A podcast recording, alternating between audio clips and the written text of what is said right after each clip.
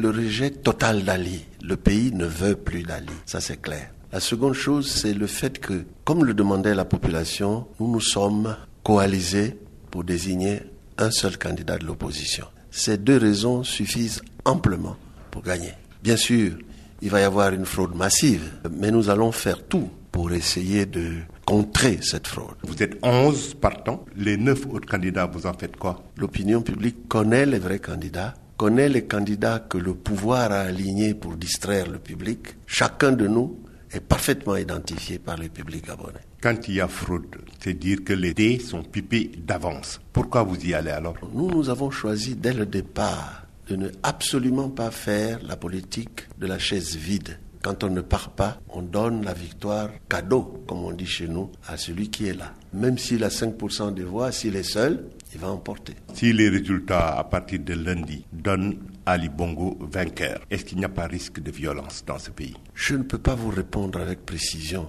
parce que je n'en sais rien. Je vous ai dit que le, le, pays reprend les slogans, que ça suffit comme ça, il y en a marre, dégage, tout ce que vous pouvez imaginer comme slogan. Le public gabonais qui est un public connu pour être pacifique, je ne sais pas ce qu'ils vont faire, si la fraude est là. Franchement, je ne sais pas. Mais nous, nous allons jusqu'au bout. Vous avez été un des piliers du régime de Omar Bongo. Qu'est-ce que vous pouvez apporter de nouveau? Vous avez participé à tout dans ce pays. Pour aller très vite, quelqu'un dit ce n'est pas parce que vous avez porté la valise du père qu'il faut porter la valise du fils. Il est totalement incompétent et nous ne pouvons pas accepter, sous prétexte que nous avons été avec le père, enfin le soi-disant père, de repartir avec le fils. Nous avons travaillé à l'époque, comme tous les pays africains, on était sous un régime de parti unique. Et puis, à partir de la chute du mur de Berlin, on est passé à la démocratisation et on a adopté une constitution votée par consensus.